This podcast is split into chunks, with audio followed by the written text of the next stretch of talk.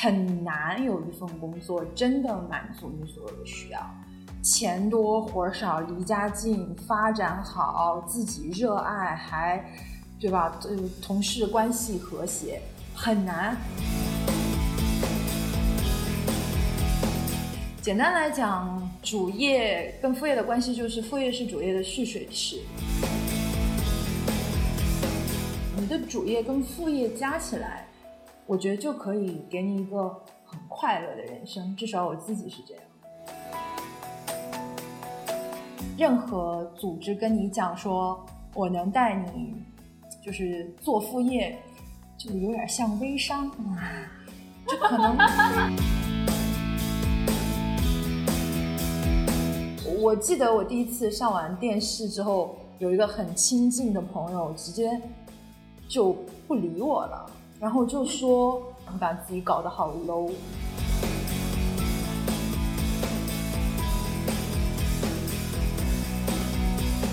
欢迎来到派孙路口，这是一档关于我是谁、从哪儿来到哪儿去的谈话类节目，在这里我们一起探索人生的可能性。大家可以到苹果播客、喜马拉雅、网易云音乐、小宇宙、微博、Spotify、Pocket Casts 关注我们的节目，也请多提宝贵意见。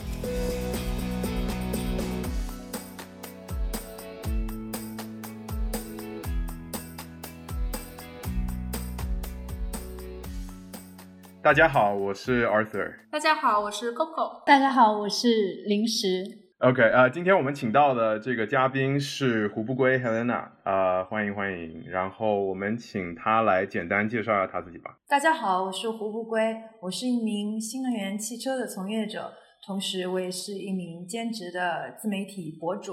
很高兴今天来跟大家交流。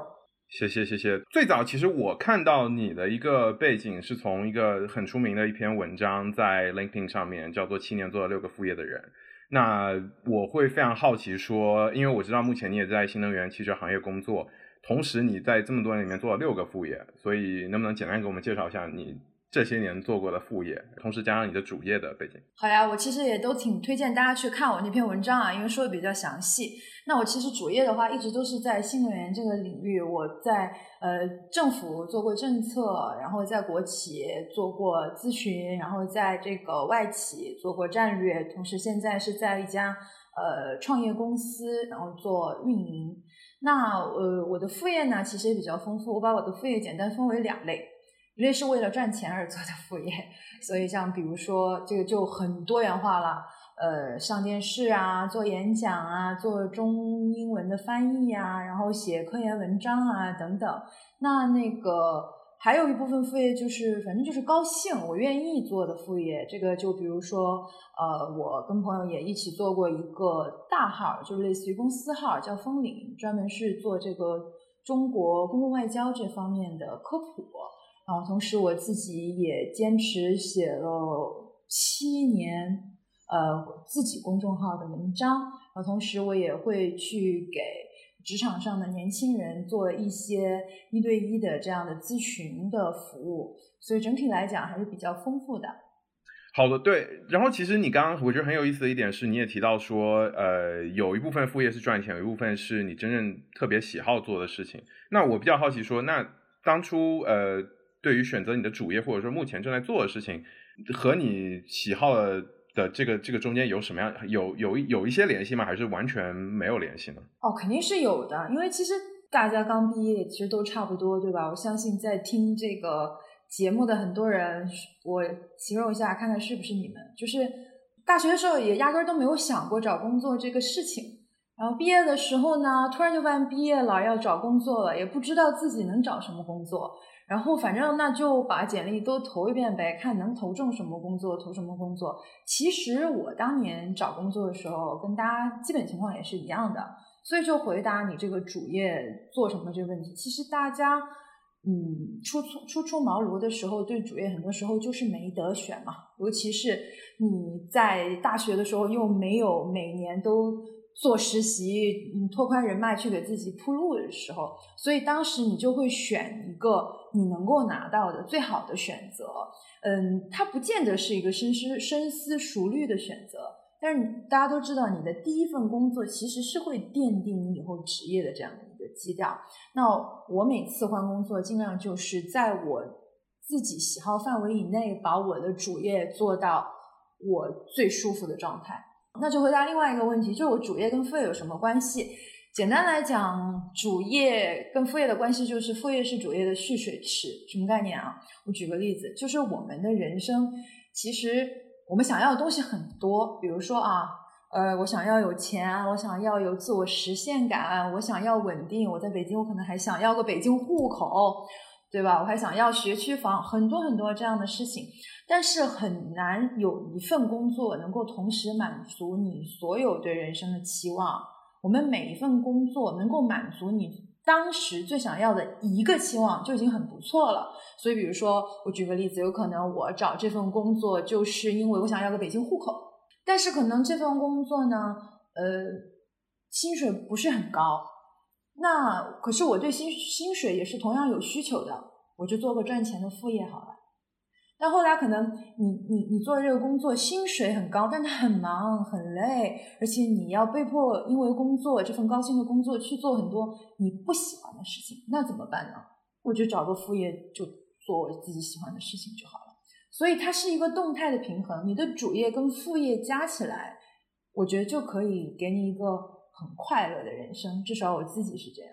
了解，还有一个我觉得很有意思的点，就是你也提到说，呃，一份工作上面不能满足所有你想要做的事情，所以你去做副业。但是同时，其实也有很多人，他他希望说把自己的主业，可能在他的主业的这个领域里面，不断去尝试不同细分的领域，然后最终去找到自己的一个 passion。所以，你觉得是什么样的人适合去在副业上去追求自己的 passion？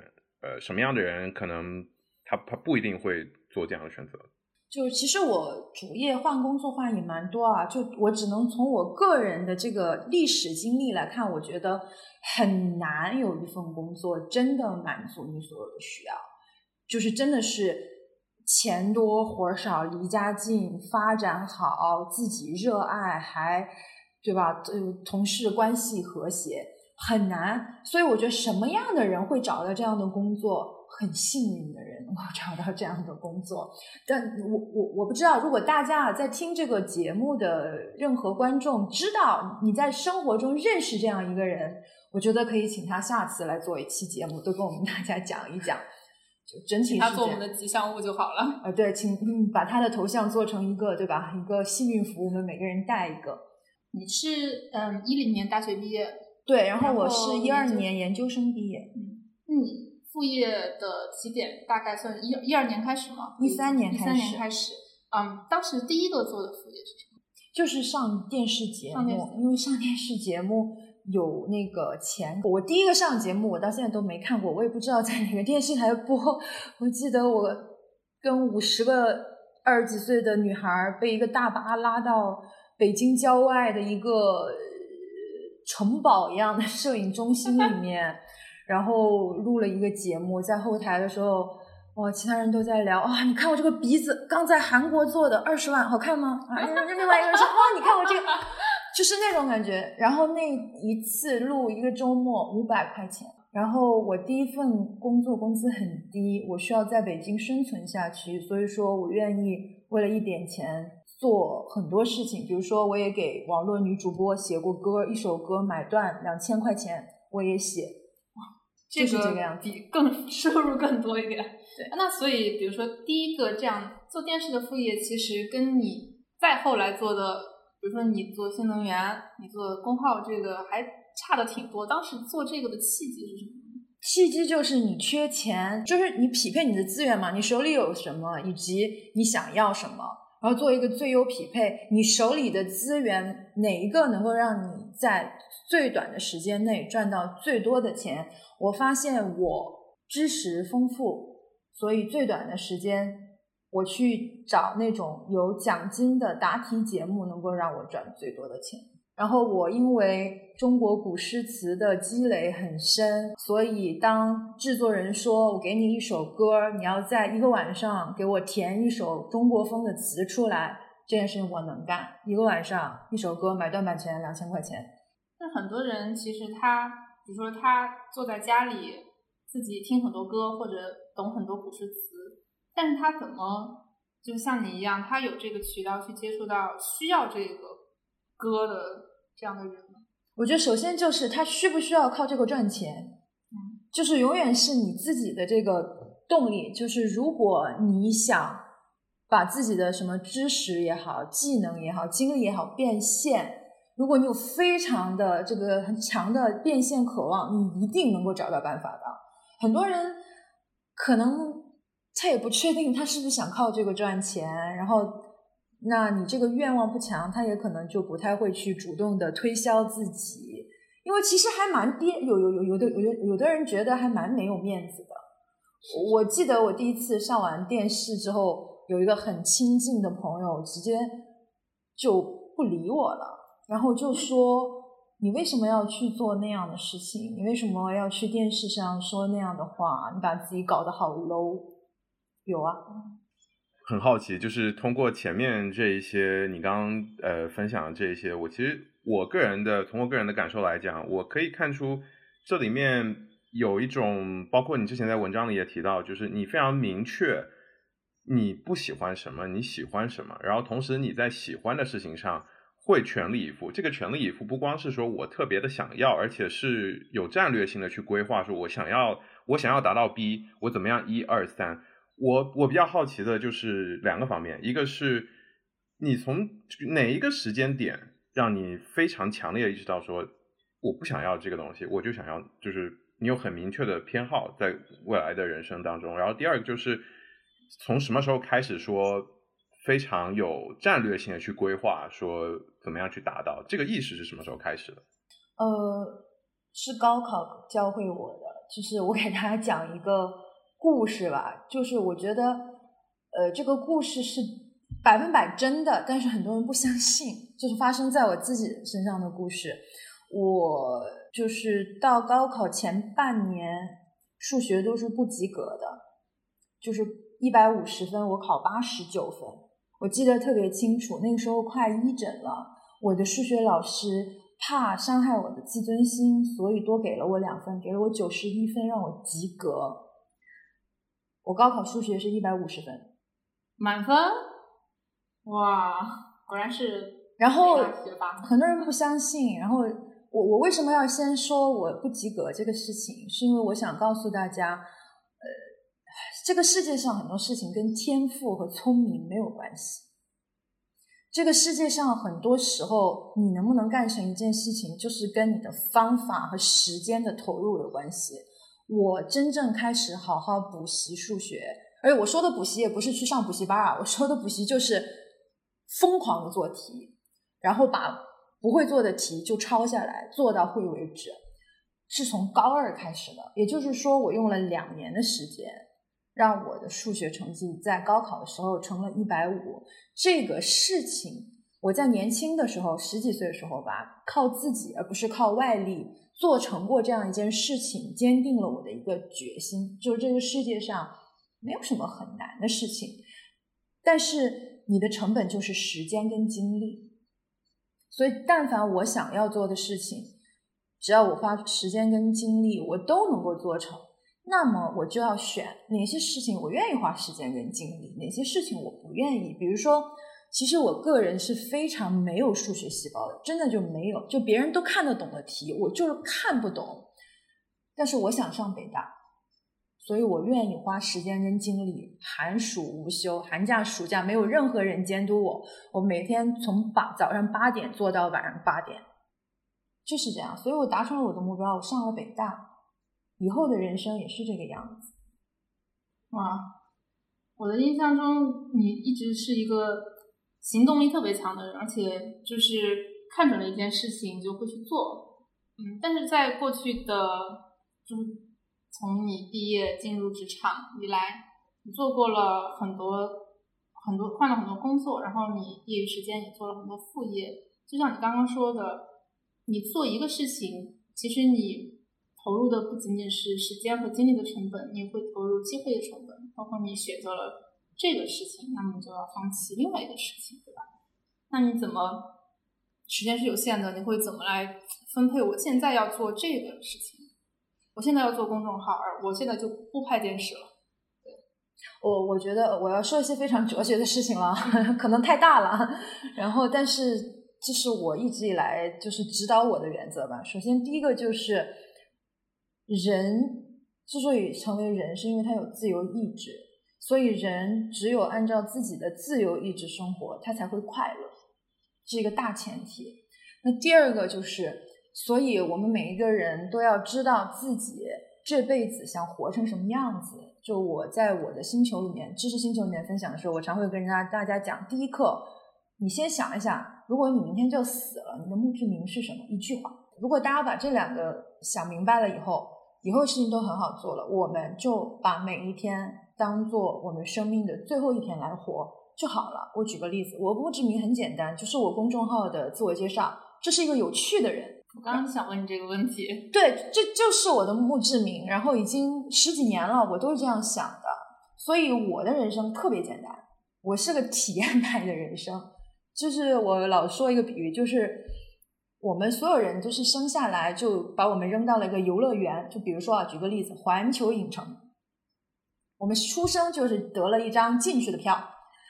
可能有的人他这辈子是想说，我要把摩天轮玩一百遍。玩到就是玩摩天轮最厉害的那个人，然后有的人会说，我就是要在这个游戏里面攒积分，攒到我最后出这个游戏的时候，我是全游戏这个排名积分最高的人，我就是那个哦，我来走一下，我要把所有项目都玩一遍的人。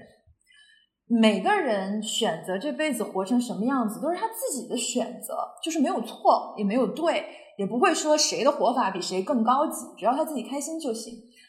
但是，我觉得可能现在困扰大家，尤其是年轻一点的朋友们，最大的问题就是，很多人不敢活成自己的样子。一个是不敢，一个是不知道自己想要活成什么样子，所以就跟别人走了。这个可能是大家要自己去解决的自己最大的一个问题。我觉得像你我这样。就是在中国的教育环境下成长的人，特别容易长成你刚刚讲的不知道自己要什么的人。其实我不知道你是从几岁的时候开始有这个自我意识，或者是我想要什么这样一个一个灯泡悬在上面。因为我们从小就是，比如说我要上上学、上高中，是因为旁边的同龄人都在；我要上大学，我要上好大学，因为旁边的朋友。都在为这个方向努力。我上了大学以后啊，我要选什么方向？那是就是社会会告诉我，你应该选这个热门热门的一二三专业。然后我，那么我毕业工作的时候，又要选大家都竞争非常激烈的大公司。就是我不知道你是从几岁以后才开始嘚儿哎觉得这不是我想要的。嗯，我从其实我我个人其实我还挺蛮晚的，我可能是工作了两三年以后才有这样的意识。我是从十三四岁的时候吧，就初中的时候，我上学比较早，十三四岁可能就初三了、初二了啊。我觉得你们会从众的原因，是因为你们周围的外部世界已经给你有一个很好的例子了，但我没有。我成长的环境就是，如果我都从众的话，我考不上北大，因为我身边没有任何，我是我们家第一个上大学的人。如果我真的接受命运的话。我不会活到现在这个样子，所以我就要一直做那个不从众、不接受命运、要想自己想干什么的人。我聊了很多年轻的朋友，经常有人说啊，我爸妈想让我回去考公务员，嗯，我很苦恼。我第一句话就是你想考公务员吗？然后大家说不想，我说那就不考，特别简单。然后很第二就是。你有什么把柄在爸妈那儿？就是你必须得听他的嘛。其实很多人有的说啊，如果爸妈不给我钱，我在一线城市就买不起房，对吧？嗯，那就在一线城市找个赚钱多的工作，自己买房，或者自己就一直租房，不也挺好吗？嗯，就是大家思维就可以简单 直接一点。不要给自己找那么多借口，也不要给自己找那么多麻烦。然后，其实大家不要觉得我有很多时间，这这一定是一个谬论，逻辑上谬论，就是很多人会说，我今天呃我想做这个，但是我没空，等我退休了我再做，等我什么有空了我再做，等我叉叉叉叉了我就做，没有用的。你想做的事情，今天就去做，我们有可能明天对吧？地震了了，对，地震了，真的地震了，然后或者小什么小行星撞地球，或者对吧？有很多未知的，你要做事情，你今天就做，做完之后你就发现挺开心的，生活也没有那么多可抱怨的东西了。嗯，但关键就是你敢吗？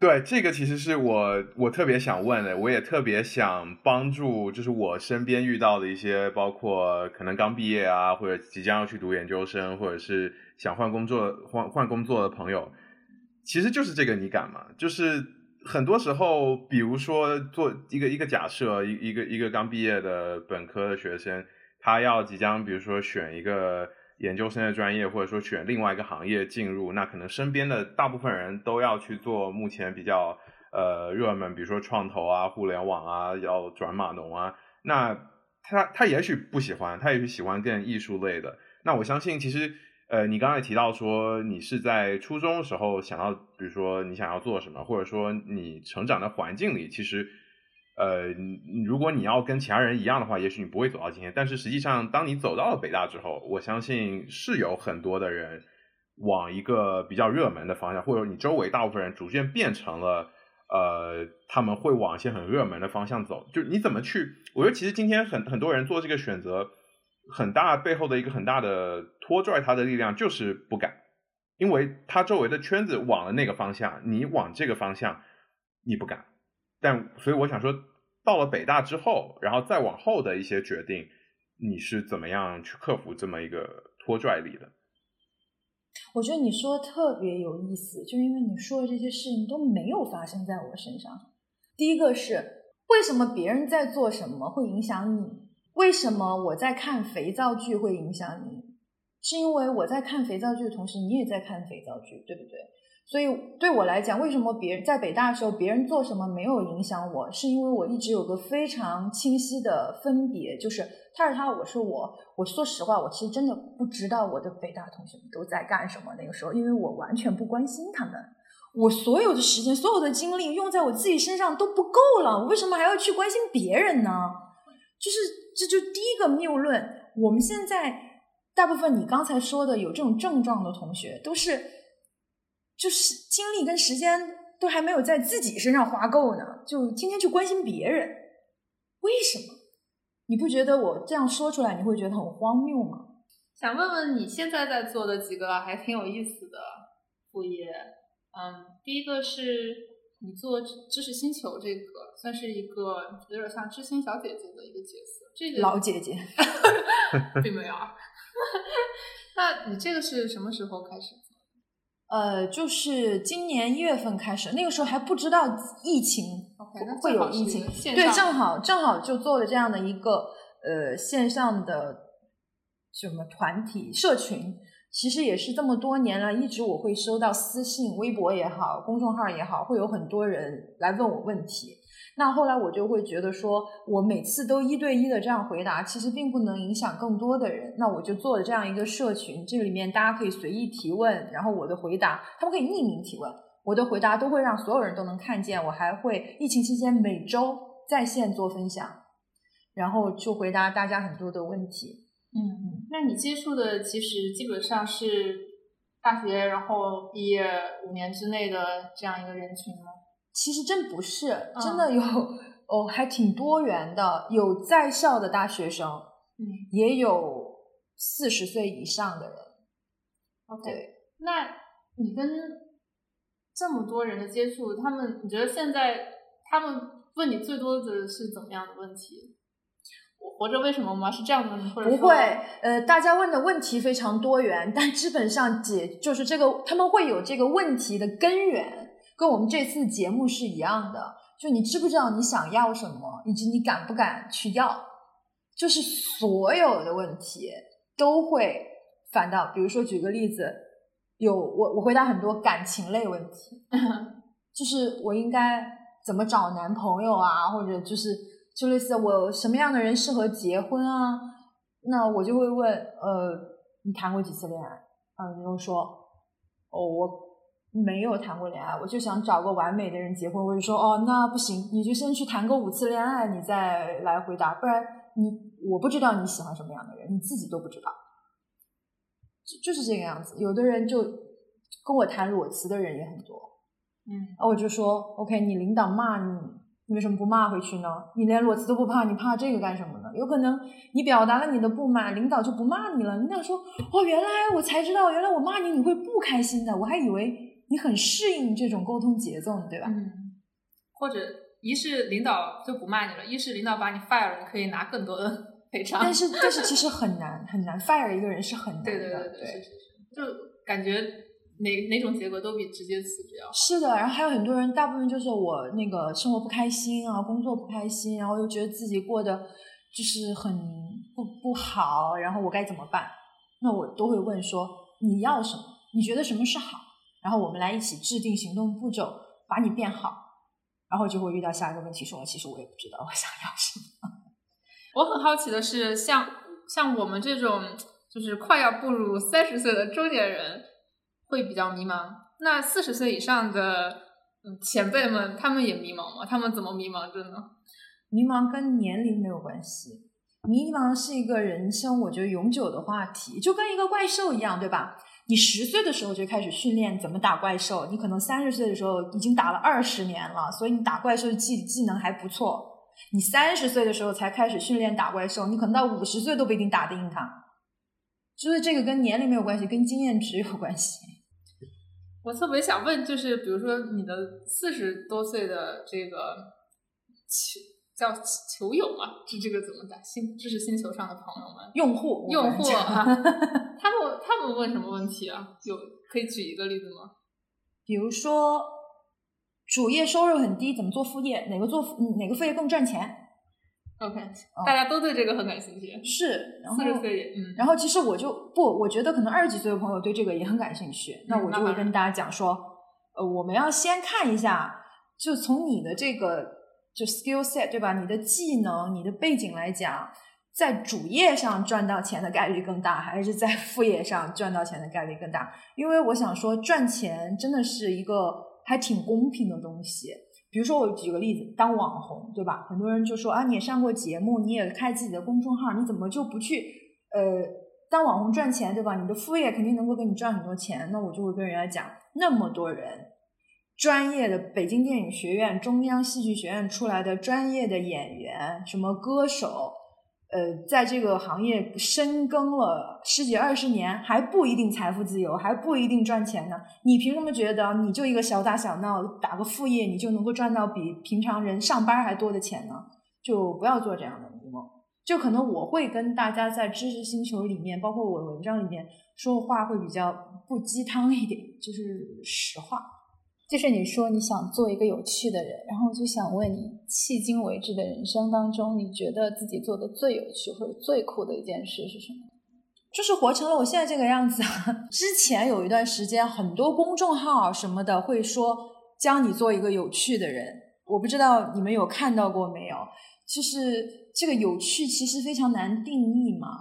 然后我自己觉得就是。由你自己定义啊，你不要让别人定义你，不要让别人说哦，你报了我这个优客里里班，你就变成了一个有趣的人，或者哦，你只要做过，你只要有一个副业，你就变成了一个有趣的人，不是的，就有可能跟我性格不一样的人觉得旅行有什么好有趣的，我在家看看图片不就好了吗？也会有人这样想，但是不妨碍大家去活出自己定义的自己最好的样子。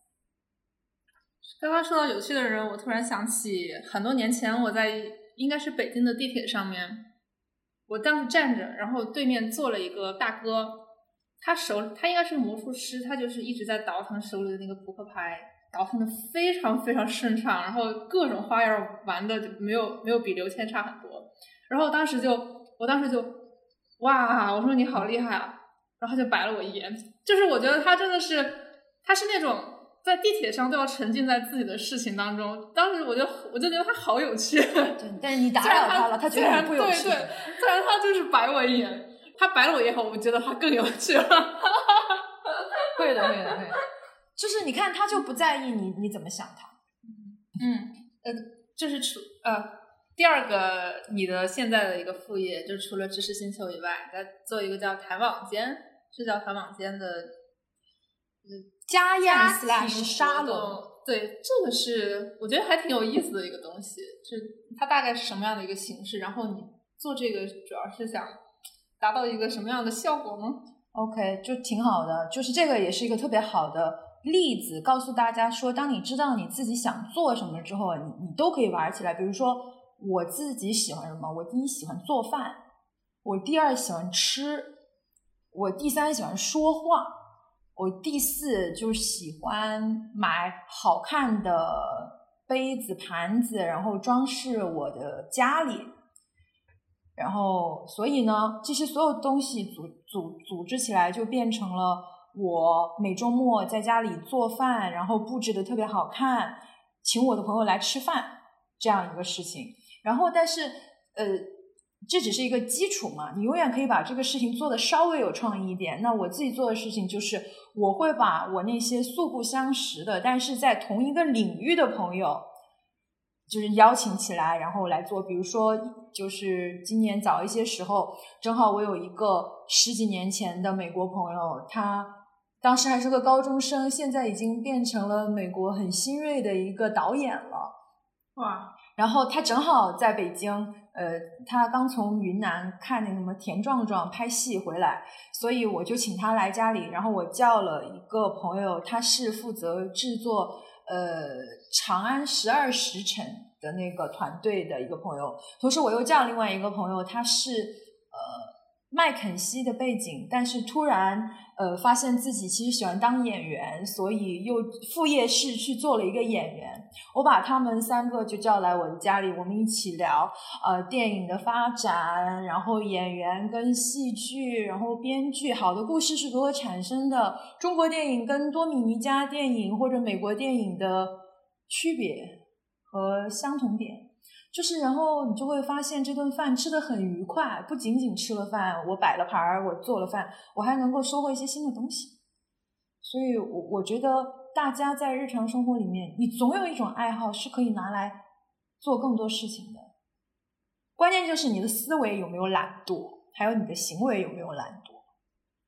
你确定这个家宴不能搞成播客吗？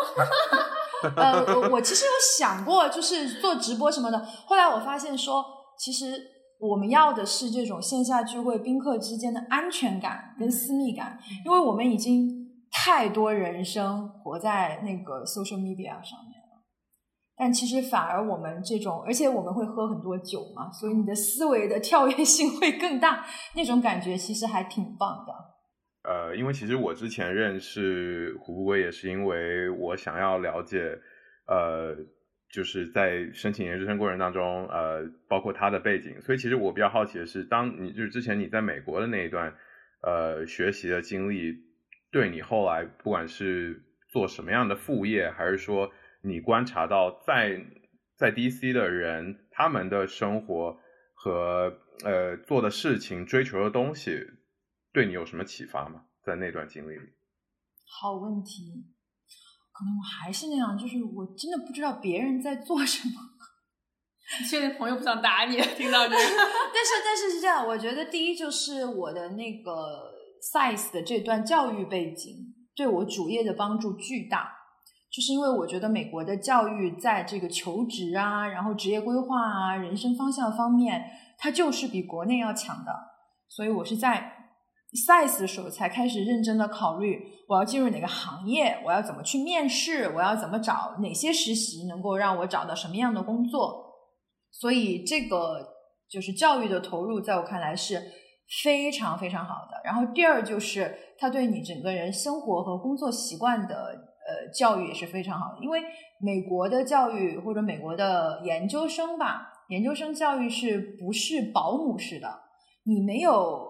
你没有宿舍，你没有什么辅导员，你也没有爸妈，他整个系统是把你当成一个独立的成年人去对待的，所以你不是说你只要学习好就好的，你还要自己租房子，我还自己买家具、装家具，自己买菜、做饭、选课、学习、找实习、打工，所有事情都要你自己做，啊，还要玩儿，对吧？嗯所以，它对人是一个提前进入社会的这样的一个锻炼，我觉得非常非常好。然后第三就是，呃，我身边的朋友吧，我其实没太关注他们就工作或者学习干什么，但他们的人格给我的感觉就是，所有人都会把你当成一个成年人对待。我的朋友们基本上都比我大七到八岁，所以我跟他们在一起，我不能是一个什么就是小孩子的感觉，所以我无论是我的思想还是我的谈吐，其实跟他们都是平等的，所以这样对我帮助很大。我不会把我自己想象成矮化成一个需要别人帮助或者需要别人保护的人，我就是一个独立的人。如果遇到什么问题，我自己想办法解决它，就这样。其实，在国外的很多呃研究生项目里面的外国留学生、外国学生，他们是有过几年工作经历的，对他们可能更加的独立，或者说更加知道自己来读这个研究生是为了什么。刚刚我们聊了你的知识星球，然后还有一个是谈网间啊，然后另外一个我感觉你做的最长的一个事情就是做你自己的公众号，虽然你不是这个。跟的特别特别的齐，但是你一直坚持了六年的公众号，对我来说也是一个还挺非常非常厉害的事情。就是你觉得你做这个公众号，在里面你获得了什么呢？呃，是这样，我觉得每个人都要找到适合自己的东西嘛。你像我觉得说有些事情，我是就是大家常说长期主义，我觉得最适合做你副业的东西。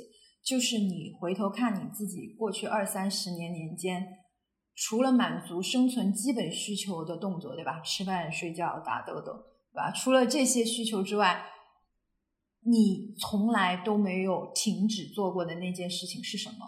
这件事情对我来讲就是写作，就是别人给我钱我也写，不给我钱我也写，我自己倒贴钱我也要写。这就是为什么我要坚持写作，不是因为我想成为大 V 或者怎么样，就是因为它就是我的热情，它就是我这一辈子都会坚持的东西。只有这样的东西，你才会六年间哪怕没有观众、没有收入，你也会继续写，因为它是你的自由意志。有点感动。那你在人生的游乐场里面，你体体会过这样那样的事情？就是现在还有哪样哪哪些项目是你没有体会过，但是你想做的？嗯，对，这个好问题。疫情一来，就搞得我都没有目标了。呃，我觉得第一是现在，如果从一个内容制造者上来讲，现在就是内容的分发变得更加多渠道了。所以其实我最近半年，除了像我以前写公众号，我也在尝试输出短视频，包括这次做这个播客，这都是我第一次尝试。然后我觉得，如果有新的事情来，我就要来者不拒。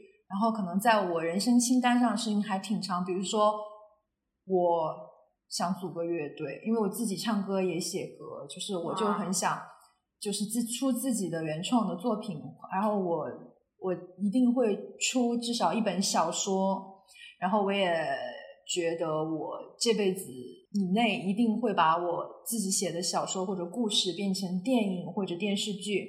这些都是我在做的，可能我这样的规划就是以十年为一个周期，可能十年以后，我四十岁的时候我要达成这些，但我现在就会开始做一些准备，然后再分享一个小技巧吧，就是我为什么能够做这么多事情，不管它有意义也好，无意义也好，我一定会给自己设目标，就是其实人生很多时候你说无意义也挺无意义的，人生的意义感就来自于你给自己。每天设立一点小目标，对吧？今天我要十五分钟瑜伽，明天我要跟三个陌生人讲话，后天我要去京郊一个我没去过的山里面，就是这样。